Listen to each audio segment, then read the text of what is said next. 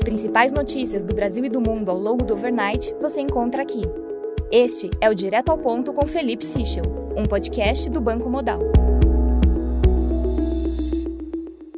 Bom dia e bem-vindos ao Direto ao Ponto. Hoje é quarta-feira, dia 15 de junho, e estes são os principais destaques esta manhã.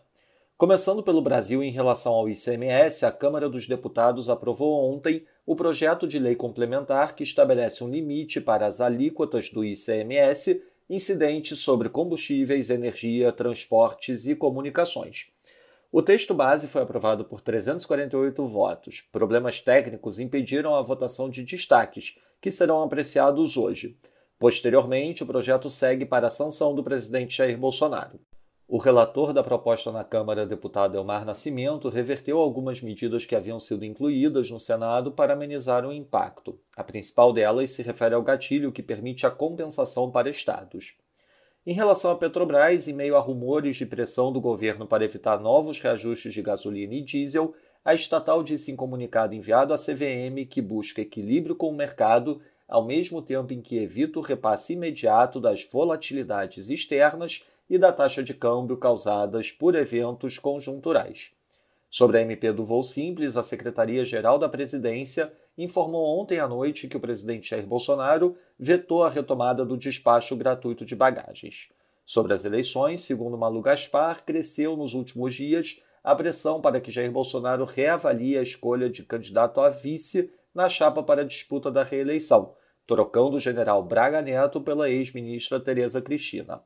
Jabela Megali destaca que, para integrantes do governo Bolsonaro, a crescente investida dos militares sobre as eleições tem relação com a volta de Lula à disputa pela presidência.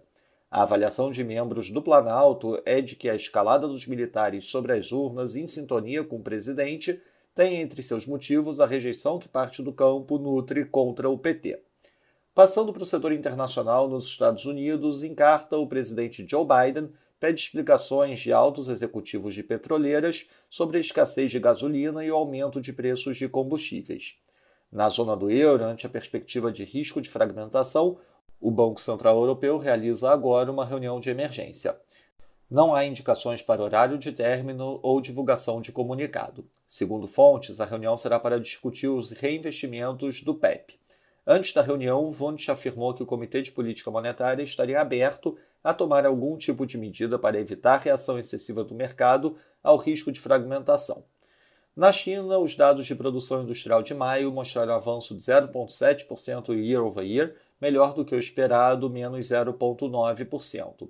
Com isso, year to date year over year fica em 3,3%. Já as vendas no varejo registraram queda de 6,7% year over year, também melhor do que o esperado, menos 7,1%. Year to date, year over year, temos variação de menos 1,5% nas vendas do varejo, acima do esperado, menos 1,7%.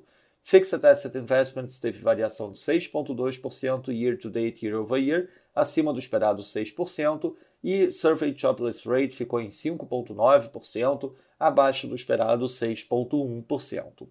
O PIBOC conduziu operações de 200 bi de CNY através de MLF de um ano, com taxa de 2,85% para substituir um vencimento da mesma magnitude.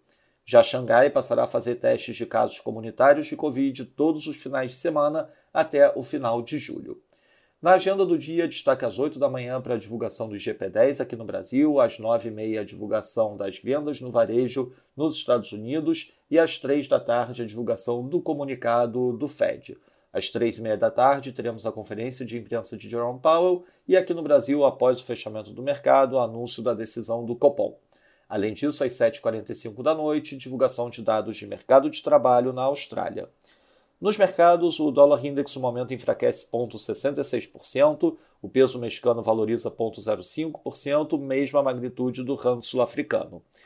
No mercado de juros, o título americano de 2 anos fecha 10 basis points, enquanto o título de 10 anos fecha 9 basis points.